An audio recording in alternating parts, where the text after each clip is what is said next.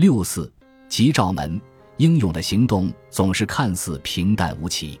巴拉斯从佩拉宫发送的电文只是一个复杂的官僚谜题。救援与逃生的关键全都在于填写表格、整理官方文件、协调运输公司、安排修理船舶发动机，还有持之以恒地追逐着土耳其官员。与解决问题相比，他们显然对摆脱麻烦更感兴趣。生存需要预先计划，而计划之前需要完成许多文件。战争、占领和暴行封锁了斯罗维斯一家人文件传送的通路。然而，许多犹太人面对的核心问题不只是获得进入土耳其的许可证，然后继续前往巴勒斯坦。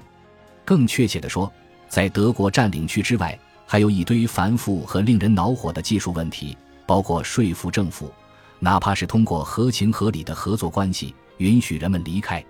从希尔施曼与我收到的电报来看，在战争难民委员会印象中。我们面临的主要困难一直是土耳其政府方面不愿配合。一九四四年三月，斯坦哈特大使给华盛顿写信说道：“事实上，这种情况并不存在。到目前为止，我们最头疼的问题是巴尔干半岛的轴心国当局拒绝让犹太难民离境，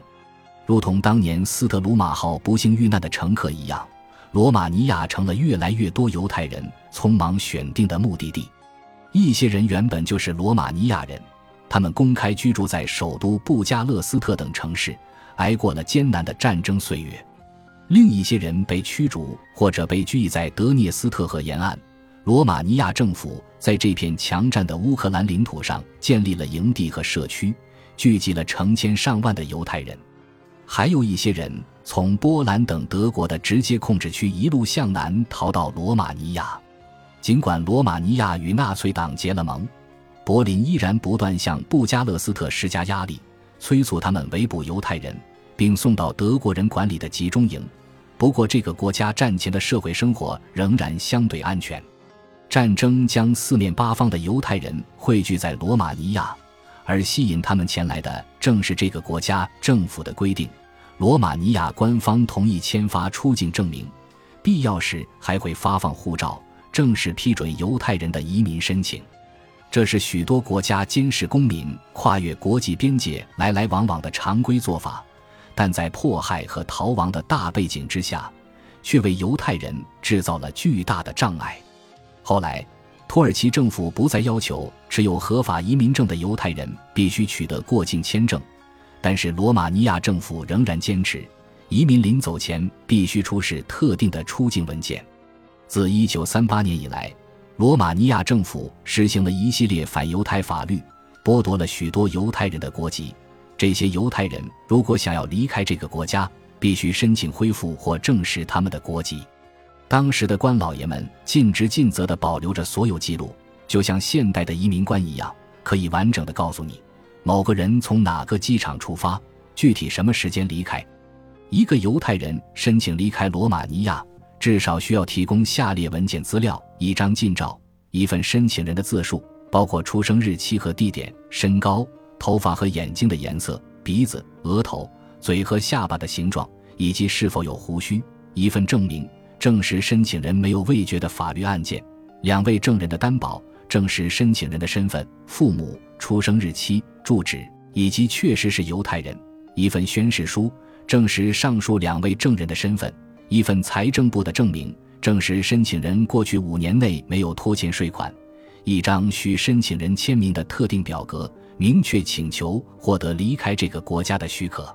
这份资料清单最后一个要求最无理，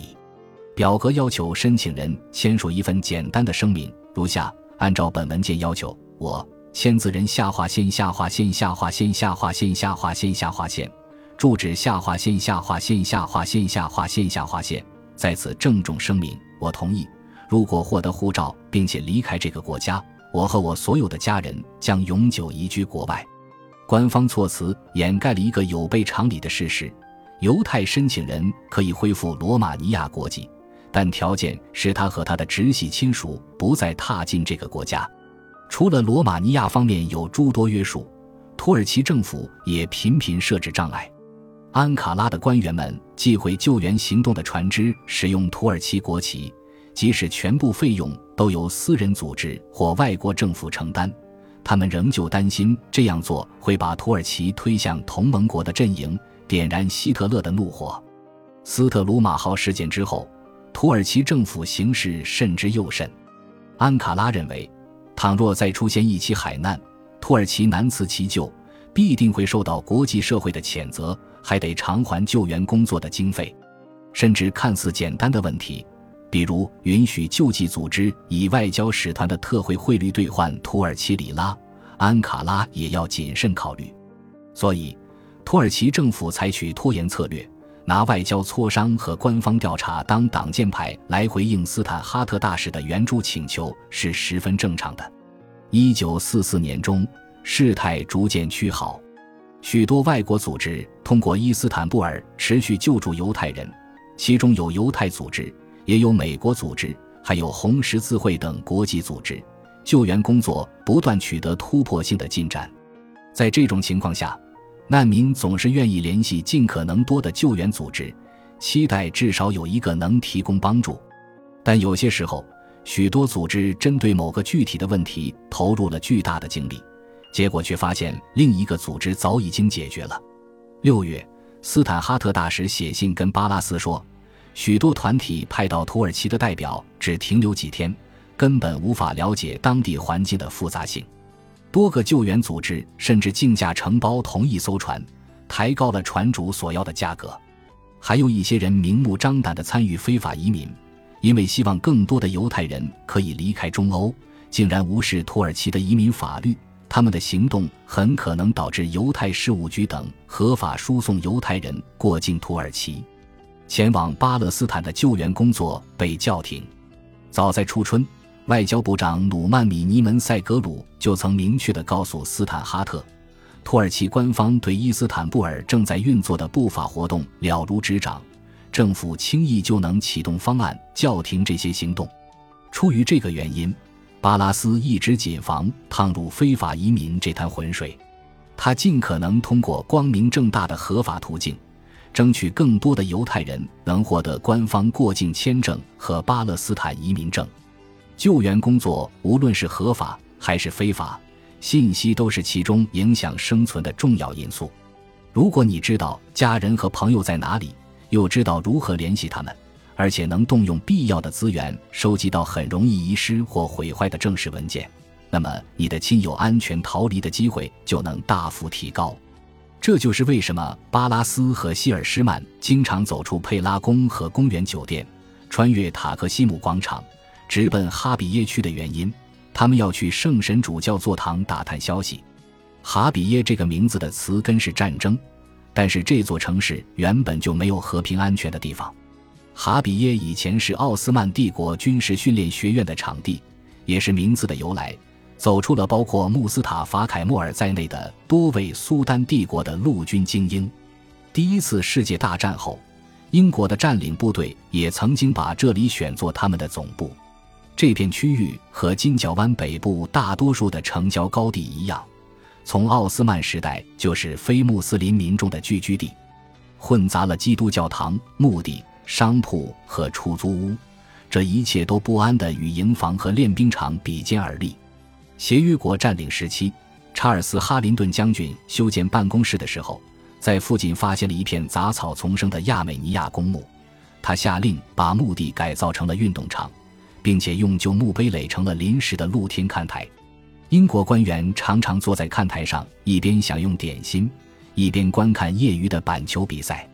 哈比耶区不仅在地理上远离老城，在文化上也有很大差别。土耳其小说家皮亚米萨法在一九三一年出版的名作《法提赫哈比耶》中，就对比了金角湾南部穆斯林聚居的法提赫区和北部高地之间在传统上的差异。虽然越来越多世俗的穆斯林搬进了哈比耶区的高层住宅和新建公寓，但这片区域最著名的还是基督教的企业。学校和教堂。一八四六年，奥斯曼政府在这片划拨的土地上建成了伊斯坦布尔最重要的天主教堂。这里是一个族群精神领袖的所在地，这个城市群体至今仍被称为拉丁人或者黎凡特人。伊斯坦布尔的黎凡特人能够融入不同的文化，或许是因为他们从未在祖国生活过。教区居民有阿拉伯商人、马耳他银行家和意大利金融家，他们的母语通常是法语或意大利语，但天生会讲多国语言，是奥斯曼人与地中海东部的基督教徒长期交流往来的产物。其中一些人来自富裕家庭，集中居住在佩拉区的别墅和公寓。他们是一个奇怪的群体。作家哈罗德·尼科尔森说道。孤立但又举足轻重，通晓多种语言，共同身份是经济中间人，齐心协力地连通了土耳其生产商和欧洲市场。传记作家齐亚贝的话语更加直截了当，反映了穆斯林的普遍观点。他说：“这些黎凡特人毫无特点，他们唯一的目的就是赚钱和花钱，他们愿意售卖任何东西。尽管如此。”齐亚被轻视的黎凡特人只是城市人口的一小部分。一九二七年，